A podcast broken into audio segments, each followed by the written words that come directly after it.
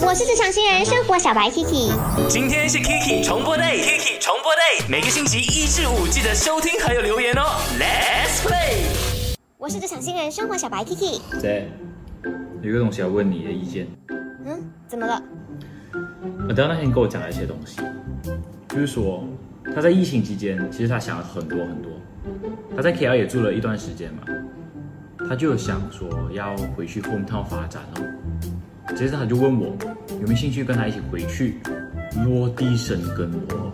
嗯，那你自己呢？有什么想法？不知道嘞，我就是在想哦，如果在 KL 的话，发展空间一定比较大嘛，这样竞争力也肯定比较大。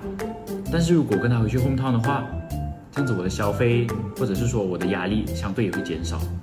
但是哦，我又怕我跟他回去的话，我不适应那里的环境，我不适应那里的生活模式哦，所以我就很纠结咯。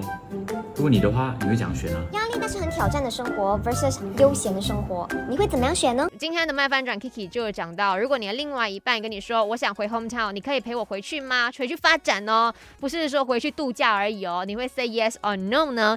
在我的 IG Aki Chan is me 那边，OK 有看到 Kid，他说我会跟，因为呢 Long D 坚持不了太久。可是 Sam 呢，就反而有另外一个想法。他说：“我觉得异地恋其实也没有太大问题，彼此呢足够的信任，心里有彼此就好了。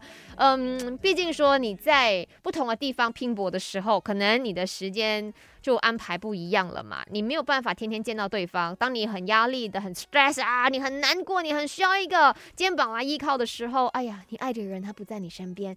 有些时候哦，大家就会想到，如果我们分开不同的地方去发展的话，我们的感情应该也是会默默的走向了句号。这是一个很难做的选择。”